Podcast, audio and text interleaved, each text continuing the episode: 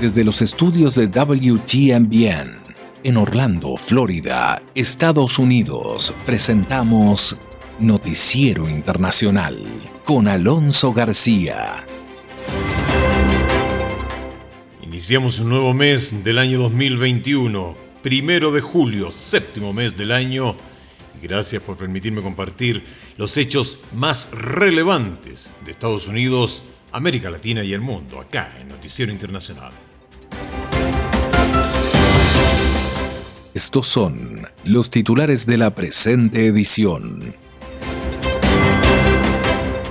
Autoridades sanitarias de Estados Unidos temen que la presencia de la variante Delta del COVID-19 suponga una amenaza para acabar con la enfermedad en el país. En Estados Unidos, aparte de la ola de calor, ahora se suma la de apagones en la costa oeste. Ataques aéreos, milicias iraquíes, las facciones de las milicias iraquíes respaldadas por Irán juran venganza por los ataques aéreos estadounidenses. Tenemos un completo informe con Héctor Contreras y también una actualización de lo que fue el derrumbe del condominio en Surfside. Se reactiva la discrecionalidad de fiscales para definir deportaciones en Estados Unidos. Tenemos la información con Jaime Moreno. Y en Bolivia, existe escasez de la segunda dosis de vacuna. Hay mucha incertidumbre porque no llega la segunda dosis de la vacuna rusa Sputnik. Y en Ecuador se avanza con el plan de vacunación. Tenemos toda la información desde Quito con Giselle Jacome. Y en Venezuela, Carolina Alcalde desde Caracas nos estará contando lo que está sucediendo con la supresión de protectores de estados en este país. Mientras que desde Tegucigalpa está Óscar Ortiz con toda la información desde Tegucigalpa, la capital de Honduras, acerca de las vacunas que recibieron el país como donación de los Estados Unidos. Esto, todo esto, acá en los siguientes minutos en Noticiero Internacional.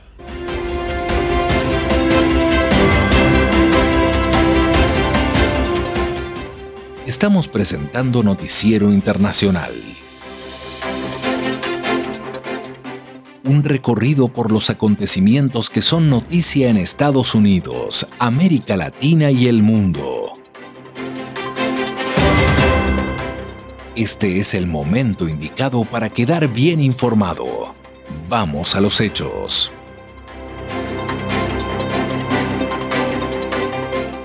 Gracias Juanjo Garone. Vamos de inmediato con el desarrollo de las noticias. Autoridades sanitarias de Estados Unidos temen que la presencia de la variante Delta del COVID-19 suponga una amenaza para acabar con la enfermedad en el país. Judith Martín nos tiene los detalles. Más de 80 países reportan ya la presencia de la variante del COVID-19 detectada por primera vez en la India y conocida como variante Delta. En naciones como Estados Unidos representa más del 20% de los nuevos contagiados y las autoridades sanitarias temen que podría llegar a convertirse en la variante de virus dominante. Y ante este escenario, el doctor Anthony Fauci, principal epidemiólogo del país, aseguró que actualmente supone la mayor amenaza en el intento de eliminar el COVID-19 de Estados Unidos. El doctor Fauci también insistió en la urgencia de vacunarse para aplastar al brote y de este modo evitar un posible retroceso en los avances logrados y enfatizó en que herramientas tan valiosas como las vacunas deberían ser utilizadas para, entre todos, poner fin al COVID-19 y sus posibles mutaciones. El aumento de la presencia de la variante Delta coincide con la relajación de las medidas de seguridad y la reapertura del país, y es por ello que ciertas autoridades han vuelto a imponer restricciones. Este es el caso de Los Ángeles y es que el Departamento de Salud Pública del Condado de Los Ángeles emitió una guía para el uso de mascarillas, medida que consideran necesaria hasta que los expertos en ciencia y salud puedan determinar y comprender mejor entre quiénes y cómo se está propagando la variante Delta. Los virus evolucionan y mutan constantemente y de forma natural. Sin embargo, la mayoría de los cambios no son alarmantes, pero sí existe el temor de que algunas variantes evolucionen lo suficiente como para ser más contagiosas, provocar enfermedades más graves o eludir la eficacia de las vacunas. En este caso, la variante Delta consiste en una nueva mutación del COVID-19 y que, según indican los expertos, se propaga más fácilmente, puesto que se adhiere mejor a las células del cuerpo humano. Sin embargo, todavía se desconoce si causa enfermedades más graves, puesto que los datos obtenidos hasta ahora son insuficientes. Nos vamos ahora a la costa oeste de Estados Unidos, donde se están sufriendo altas temperaturas y voraces incendios. A esto ahora se suman importantes apagones. La información con Héctor Contreras. Las elevadas temperaturas registradas al noroeste de Estados Unidos dispararon el consumo de energía de los ciudadanos y en combinación con los daños presentados por algunas empresas de servicios públicos provocaron fuertes apagones en la zona. Ejemplo de ello es la empresa Avista, encargada de proporcionar energía eléctrica a ciudades del estado de Washington, y desde donde se vieron obligados a realizar cortes programados durante las últimas jornadas. Ante la caótica situación, la vicepresidenta de la compañía, Heather Rosentrader, aseguró que el número de hogares afectados asciende a más de 21.000 y apuntó que se trataba de un fallo en la distribución. Por su parte, Dennis Vermillion, el presidente de la distribuidora eléctrica, alegó que ante el inesperado pico de la demanda y junto con la tensión de las altas temperaturas, el sistema se vio afectado y como último recurso decidieron cortar la electricidad de miles de clientes en plena ola de calor. En Seattle y Portland, donde se espera que hoy las temperaturas desciendan un poco, las autoridades lamentaron que varias de las muertes registradas en los últimos días están relacionadas con el calor extremo, mientras que en Vancouver, Canadá, los socorristas aseguraron que hasta dos decenas de muertes podrían atribuirse a las altas temperaturas. En declaraciones a los reporteros en Ginebra, Suiza, una portavoz de la Organización Meteorológica Mundial dijo que si bien los registros han caído en los estados de Oregon y Washington, se trata de una ola de calor excepcional y peligrosa, y aclaró que el oeste de Canadá también ha experimentado un calor inédito, comparable con las temperaturas de lugares cálidos como el Medio Oriente o África del Norte. La funcionaria recalcó que esta es una zona acostumbrada a temperaturas de entre 20 a 30 grados centígrados más frías y que este nivel de calor provocado por el calentamiento global genera amenazas para la salud de los residentes, así como para la agricultura y el medio ambiente.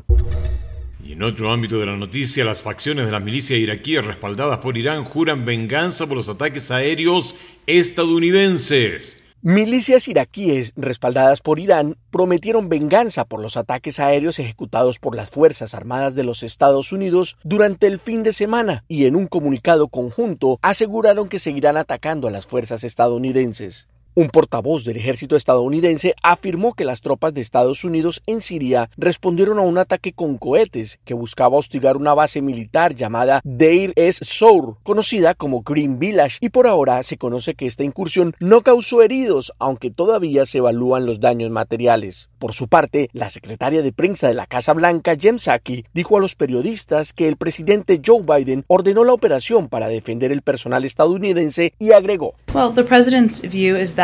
la opinión del presidente es que era una acción necesaria, apropiada y deliberada.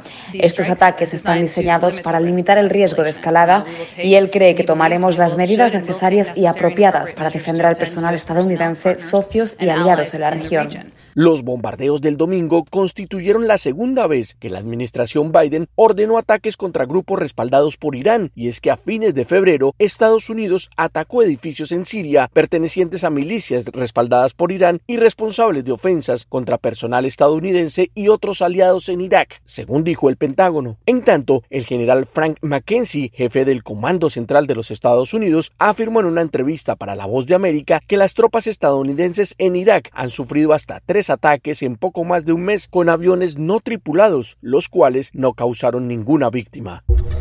Nos vamos al sur de Estados Unidos, en Miami, en donde los equipos de rescate trabajan en exhaustivos turnos de 12 horas en la zona cero del derrumbe parcial de un edificio residencial. El informe con Judith Martín. En el vecindario de Surfside, al norte de Miami, continúan las labores de búsqueda y rescate con la esperanza de encontrar sobrevivientes de entre los escombros, luego del derrumbe parcial de la Torre Champlain, un edificio residencial de 12 plantas, cuando se cumple casi una semana de la tragedia.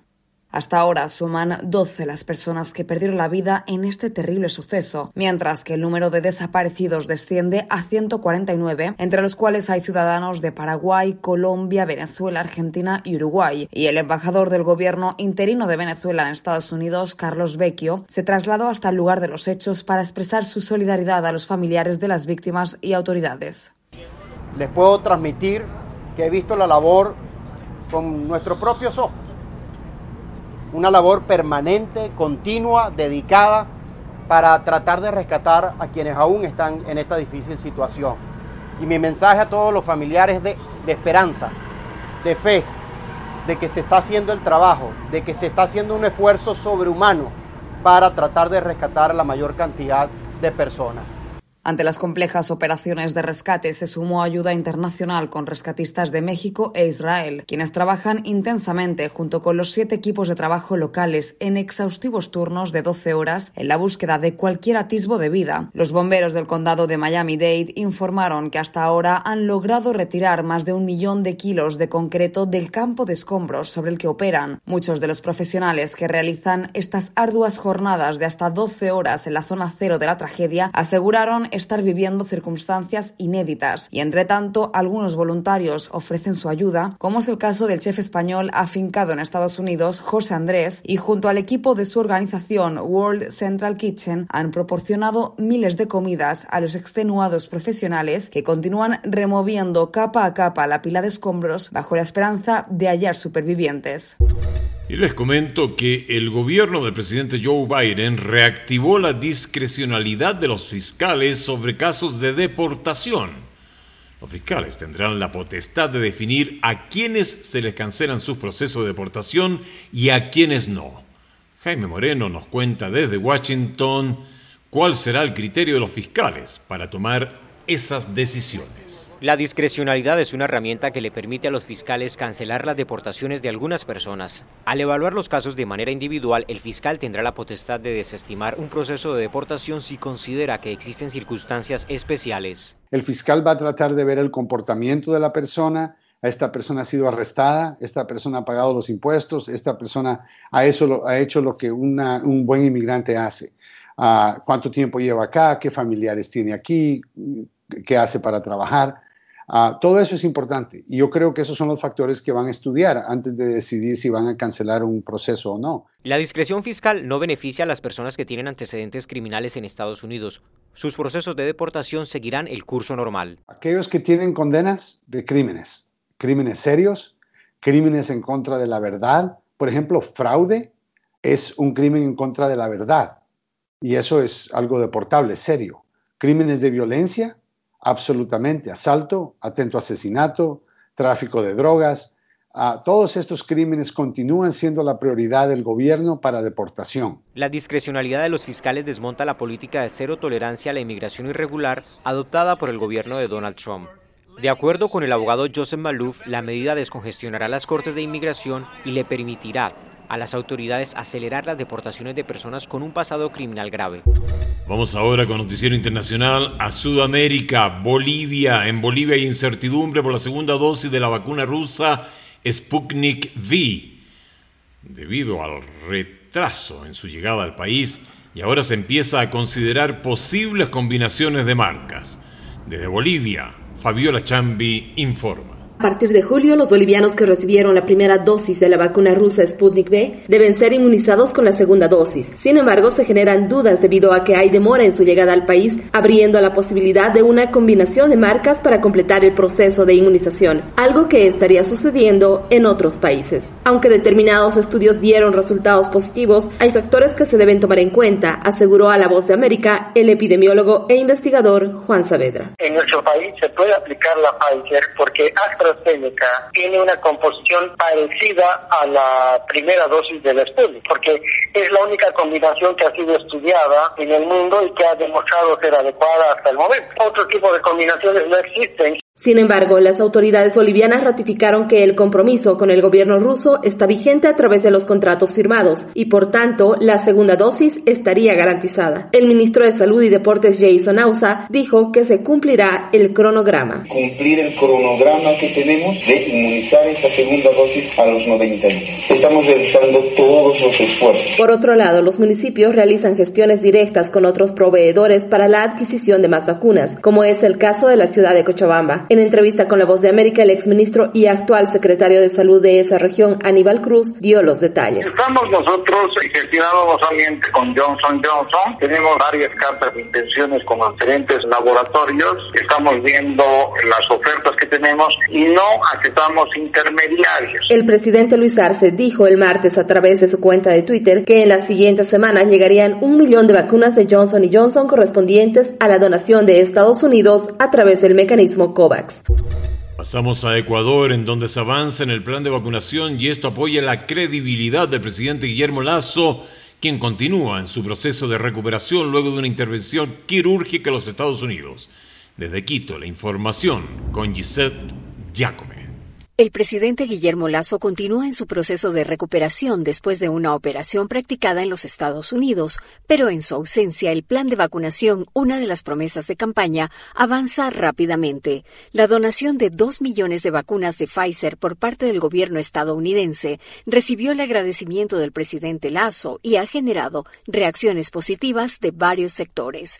Víctor Álvarez, presidente del Colegio de Médicos de Pichincha, gremio que criticó fuertemente al gobierno anterior, estos días señaló que se comprometen en el apoyo al proceso. ¿Podemos ayudar? La ministra de Salud, Jimena Garzón, también mencionó que la empresa privada está apoyando con insumos para lograr la vacunación de sus empleados y así iniciar su incorporación desde este primero de julio para reactivar la economía. Que nos apoyen, pues, con insumos.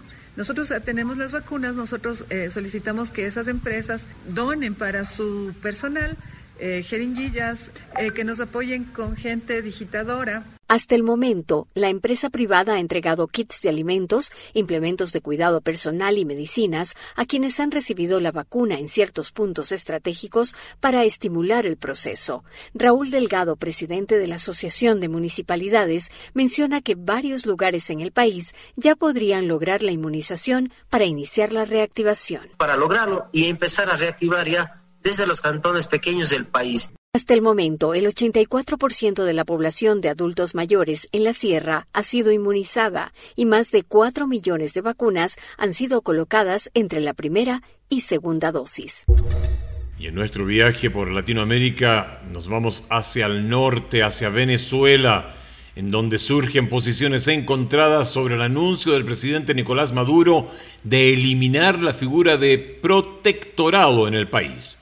De Caracas, informa Carolina Alcalde. Políticos venezolanos califican como positivo el anuncio del presidente Nicolás Maduro de que a partir de las elecciones regionales y municipales previstas para el 21 de noviembre quedan eliminados los denominados protectorados, una figura cuestionada por ser considerada inconstitucional y un mecanismo para mantener el control en estados y municipios donde no gobiernan representantes del chavismo. Para muchos, el anuncio ofrece mejores garantías a quienes dudan en participar en el próximo proceso electoral. A juicio de José Gregorio Correa, diputado opositor de la Asamblea Nacional de Mayoría Chavista, se trata de una buena señal.